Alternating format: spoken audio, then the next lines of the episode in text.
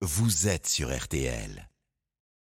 Flemme, paresse, procrastination, soyons honnêtes, à chaque fois cela sonne comme un reproche. Et pourtant, ne devrait-on pas apprendre à ne rien faire? C'est pas si simple hein, dans une société ultra euh, connectée. Bonjour Virginie Bapt. Bonjour. Vous êtes psychothérapeute, psychanalyste et coach en entreprise. Vous êtes également l'auteur d'Ils ont vécu le burn-out aux éditions Vuibert. Alors Virginie Bapt, est-ce que l'être humain sait encore ce que c'est que de ne rien faire du tout? Écoutez, j'ai l'impression que c'est une valeur qui prend, qui est, beaucoup moins à la mode. Il suffit de regarder autour de nous, notamment pendant cette période estivale. Vous voyez très peu de gens qui ne font rien. Euh, j'ai l'impression que la sociologie euh, des vacances a changé là-dessus. Si vous regardez à la plage, si vous regardez euh, les gens qui se promènent, il, est rare qu'ils ne fassent rien, qu'ils ne soient pas derrière un écran, que, que vous les regardiez le regard dans le vide, en train de rêvasser. C'est plus du tout à la mode de rien faire. Donc ne rien faire, c'est rêvasser, ce n'est pas s'ennuyer. Ah, ah, oui, ne rien faire, c'est pas forcément s'ennuyer, c'est laisser du temps pour le vide. Et d'ailleurs, quand on parle de vacances, euh, le mot vacances vient du latin euh, vacare, qui veut dire euh, le rien, le vide. Donc être en vacances, c'est se donner la possibilité d'avoir des moments de vide où on ne fait rien et c'est pas d'ailleurs forcément s'ennuyer mais l'ennui peut-être participe aussi peut-être un peu de ça et du vide. Mmh. Mais c'est vrai qu'aujourd'hui on a l'impression que de ne rien faire bien c'est une perte de temps. Alors, est-ce que ça veut dire que tout temps doit être rentabilisé? Non, mais je vous pose la question. Dans la société actuelle, effectivement, j'ai l'impression que c'est devenu un petit peu tabou de dire oh ben tiens, je vais rien faire. Oui, et malheureusement, c'est, je pense que c'est une mauvaise compréhension de ce que peut être l'ennui. Peut-être que l'ennui, c'est l'espace qu'il y a entre une période d'effort et une période où on récupère. Vous savez, c'est ces périodes un peu molles entre les deux euh, mais qui permettent vraiment de se ressourcer, euh, de passer à autre chose, de récupérer son énergie et que cette énergie soit rendue disponible pour faire autre chose. Mais est-ce qu'on passe directement d'une période d'action à une période complètement d'inaction? Non, il y a toujours une petite phase transitoire et peut-être qu'on peut l'appeler l'ennui. Et est-ce que, euh, selon vous, il y a des bienfaits? Quels sont-ils des bienfaits à cette paresse, à cet ennui?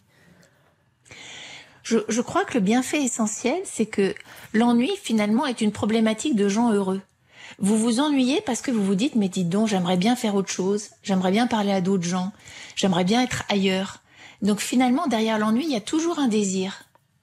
Et, et c'est l'appel de ce désir qui vous dit, bah viens, lève-toi, fais autre chose. Et l'ennui, il sert à ça. C'est un petit aiguillon qui vient nous dire, mais tu crois pas que dehors, il y a la vie Et est-ce que vous, auriez des petits trucs à, dire à nos auditeurs. Hein, euh, euh, qu'est-ce qu'on peut faire concrètement Des petits exercices peut-être, euh, des petites astuces pour apprendre justement à lâcher prise, à ne rien faire? Alors, malheureusement, aujourd'hui, on est obligé de s'entraîner pour rien faire. Vous avez vu, c'est tout le succès de la méditation. Oui, c'est ça. on vous apprend à rester assis et à simplement juste être là, présent à vous et à regarder. Euh, je crois que ça, ça peut être une bonne activité de vacances, de se dire, bah tiens, je vais mettre mon chronomètre et je vais regarder cinq minutes, me forcer pendant cinq minutes à ne rien faire sans penser, sans m'agripper à des pensées, à des jugements, à des projets. Être simplement là à regarder et regarder combien de temps on tient. Ça, ça peut être un bon indicateur de notre capacité à créer de l'espace et à ce que cet espace puisse, avec un peu d'entraînement, être fertile et nous guider et nous dire, bah, tu vois, là, tu as été capable de rien faire pendant cinq minutes.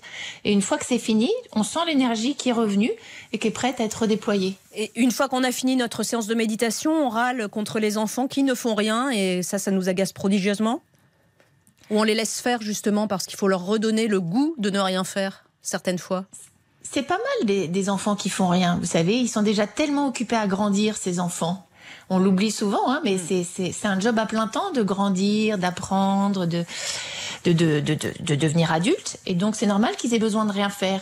Ce qui est plus ennuyeux, c'est quand justement ils ne font pas rien et qu'ils saturent leur temps disponible avec des écrans par exemple ou euh, ou des jeux vidéo enfin voilà et ce qui leur ôte ce bonheur de ne rien faire et de justement pouvoir rêvasser imaginer s'ennuyer et, être guidés par cet ennui qui va leur donner envie de créer, de s'amuser, de tisser des liens.